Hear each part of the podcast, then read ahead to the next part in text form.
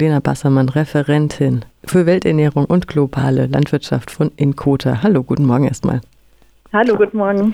Am vergangenen Freitag kam ein Pressestatement von Inkota zum Welternährungsgipfel in Berlin. Dort heißt es, Klimakrise, Corona-Pandemie, der Krieg in der Ukraine, all diese Krisen führen zur erneuten Zuspitzung der globalen Ernährungskrise. Inkota nimmt heute, also vergangenen Freitag, mit einer Delegation am Welternährungsgipfel in Berlin, in Berlin teil. Können Sie vielleicht erstmal einen Eindruck für unsere Hörerinnen und Hörer vermitteln, wie das so abgelaufen ist?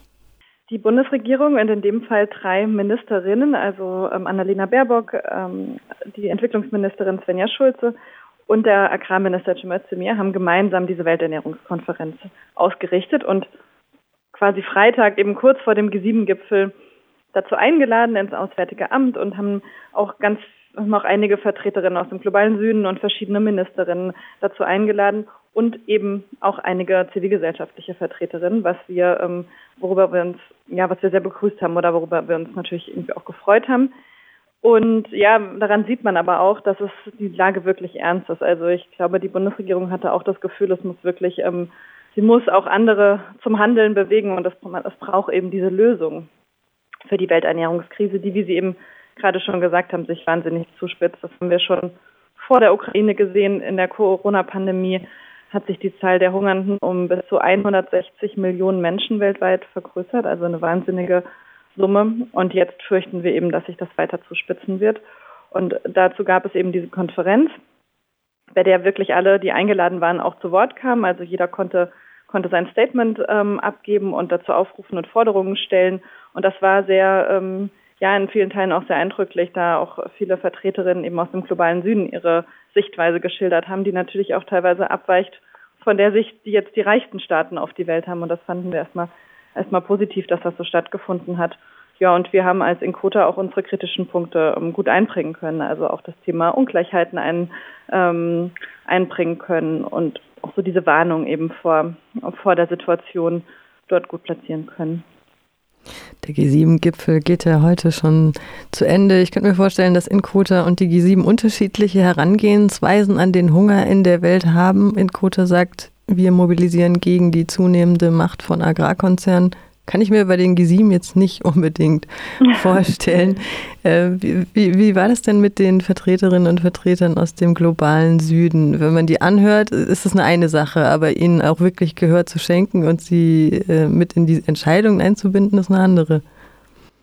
Genau, also das ist immer der Kritikpunkt, den wir auch haben. Also wir würden uns eigentlich eben keine Lösung über die G7 wünschen, in der eben die reichsten Staaten zusammenkommen, sondern eine Lösung, in der alle, auch die Staaten nicht nur gehört werden, sondern auch wirklich mit an dem Entscheidungstisch sitzen, wie das eben in multilateralen ähm, Gremien über die Vereinten Nationen möglich ist. Das wäre ähm, so und die Forderung, die wir, die wir immer haben, weil es geht ja wirklich nicht nur um dabei sein, sondern mitzuentscheiden. Das ist halt so der Punkt. Und wir fürchten natürlich immer, dass bei den G7 auch die eigenen Interessen, die eben reiche Staaten haben, im Vordergrund stehen.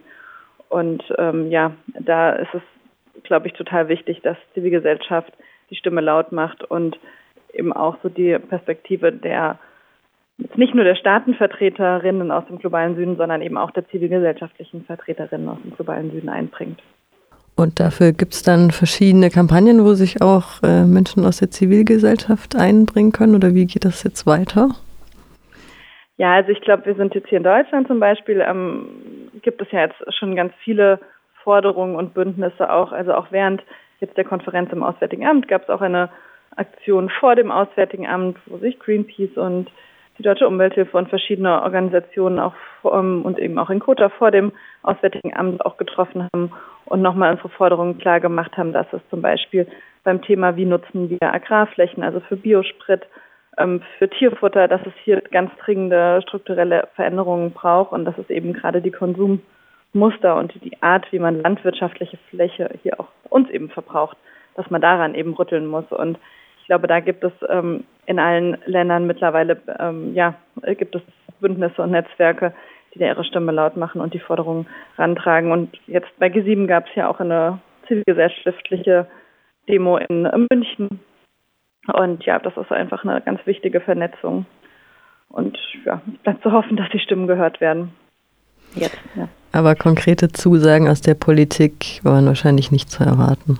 Naja, es, da gab es eben vor allen Dingen Bekenntnisse, dass man das Engagement erhöhen wollte. Es gab Appelle, dass alle ihre Zahlungen auch an humanitären Leistungen auch einhalten sollen.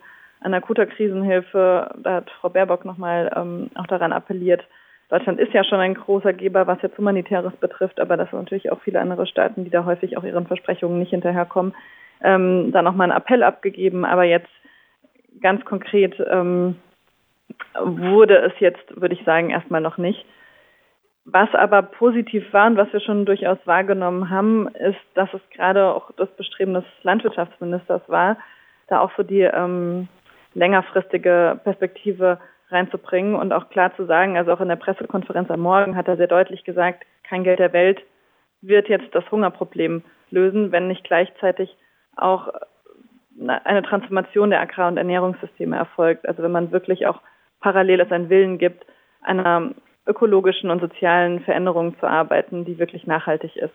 Und ich glaube, darauf wird es auch wirklich ankommen. Also jetzt akut natürlich Krisenhilfe und Gelder zu mobilisieren ist das eine, aber es geht ja wirklich darum, dass man zu einem Landwirtschafts- und Ernährungssystem kommt, das sowohl die ähm, ökologischen Folgen, also sowohl die Umwelt schont und die Biodiversität schont und so weiter, das Klima vor allen Dingen klimaangepasst ist, klimaresilient ist, aber auf der anderen Seite eben natürlich alle Menschen mit ausreichend ähm, gesunder Nahrung ähm, versorgt, also das Menschenrecht auf Nahrung für alle verwirklicht. Und ich glaube, diese, diese beiden, ja, diese Schnittstelle von beiden ist natürlich eine ganz große, ganz große Herausforderung. Und die Zukunft? Und da, ja, für die Zukunft. Und da haben wir zumindest, und das ist neu, das hatten wir jetzt in der Vergangenheit häufig eben vermisst, dass das wirklich auch diese Perspektive eingebracht wird. Denn wenn man die natürlichen Ressourcen natürlich weiter parallel zerstört, dann ist natürlich auch die Ernährungssicherung ähm, weiter gefährdet. Das ist dann ein Kreislauf und ich glaube, da, da muss man ganz dringend ansetzen. Und natürlich hätten wir uns aber natürlich entschiedenere, entschiedenere Maßnahmen gewünscht, das ist klar. Aber wir haben es jetzt erstmal als positives Signal gewertet, das auch anzugehen und das auch aus Sichtweise von unterschiedlichen Richtungen innerhalb der Bundesregierung auch anzugehen. Also dass es da diese Zusammenarbeit gibt, auch zwischen den Ministerien. Eine sichere Welternährung nur mit kleinbäuerlicher Landwirtschaft. Das ist die Zukunft, die in Kota sich wünscht und in die auch jetzt hoffentlich politisch auch gearbeitet wird. Ich wollte nochmal auf die Partnerorganisationen im globalen Süden zu sprechen kommen, wenn jetzt, wenn Sie jetzt sagen, dass Leute dort waren und auch ihre Sicht ähm, dargelegt haben. Wer, wer war das und ähm, was haben die Leute erzählt? Ähm, na, es waren natürlich in erster Linie Staatenvertreterinnen, die dort waren oder Vertreterinnen internationaler Organisationen. Das war dieses, ähm, das war das Setting da. Äh, internationale Zivilgesellschaft ähm, war jetzt also jetzt nicht vertreten in dem in dem Sinne. Und ja, ich glaube, die Perspektiven, die vertreten waren, war natürlich ähm, klar auch so die Sicht, wie es sich an, wie es sich auswirkt, wie die Krise sich auf die Länder des globalen Südens auswirkt vor Ort, welche Knappheiten es gibt, auch gerade an der Versorgung jetzt mit, mit Düngemitteln, mit Nahrungsmitteln, die Energieabhängigkeiten, also diese Schilderungen aus dieser Perspektive. Und ich glaube, das war, war wirklich sehr wertvoll, wertvoll für die Debatte. Lena Wassermann ist Referentin für Welternährung und globale Landwirtschaft bei Inkota. Und äh, das war das Statement zum Welternährungsgipfel in Berlin von vergangenem Freitag. Ein relativ positives Resümee, wie ich es verstanden habe, haben Sie gezogen. Ich würde mal sagen, wir sind jetzt so bei Signalen zu deuten und da sehen wir das erstmal positiv. Entscheidend ist aber natürlich, was jetzt wirklich an politischer Handlung und politischem Wille dann auch umgesetzt wird. Und da werden wir natürlich ganz eng drauf schauen und das auch ähm, wie immer kritisch begleiten.